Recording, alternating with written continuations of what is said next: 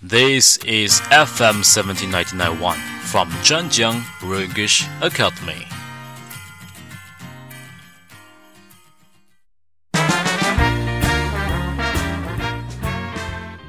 Hello everyone, this is Guy at FM 17991 from Zhanjiang English Academy. Uh, Christmas is around the corner. There's about five days to go before the Christmas. Are you ready for a nice Christmas? Hope the podcast of the day will help you uh, to prepare a Christmas in a better way. First, I would like to introduce seven traditions of Christmas. Christmas is one of the most beautiful holidays of all time. It is the day when God's Son was born on earth. Hence, this day is sacred for all Christians around the world. The Christmas season gives rise to a number of Christmas traditions that come along. Here are a few of them that are celebrated with zest and enthusiasm worldwide for centuries. Okay, first one is the preparation of the Christmas cake. This was an English tradition which started centuries ago. On Christmas Eve, plum porridge was served to the people. As years passed by, various other things like dry fruits, honey, and spices were used. Soon, this porridge got replaced with the Christmas cake. Christmas cakes are made using eggs, butter, confections, fruits, etc.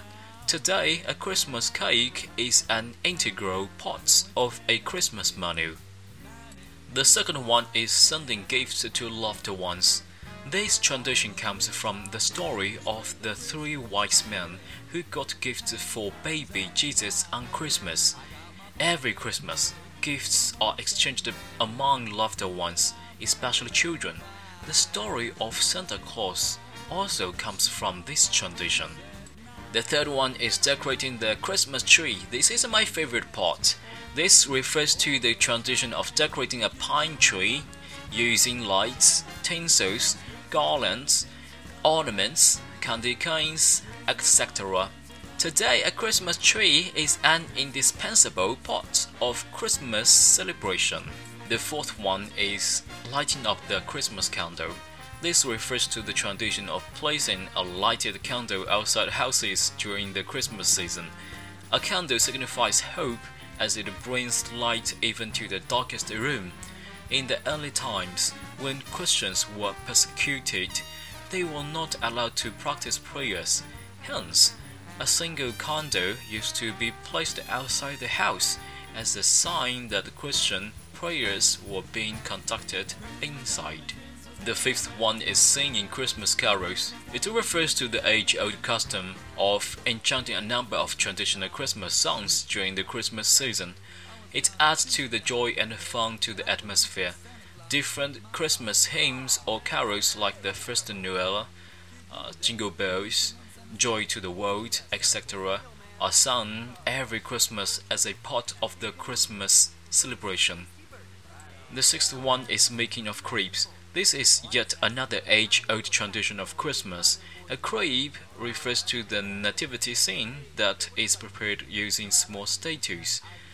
This first crepe ever was made outside a church of Santa Francis of Assisi for children to show them how the nativity scene was like. Since then, this tradition became very popular. The last but not the least is distributing Christmas candies. This is one of the most wonderful traditions of all Christmas candies are distributed to neighbors during the Yuletide season. On the day of Christmas, all misunderstandings and grudges are forgotten and the community comes together to celebrate the birth of Christ. These traditions have been carried out for decades, yet they are celebrated with more and more exuberance each year. This level of excitement has never gone down it just keeps getting better and better with time. That's all for the introduction. Hope the introduction of today will give you a better understanding of the traditions of Christmas.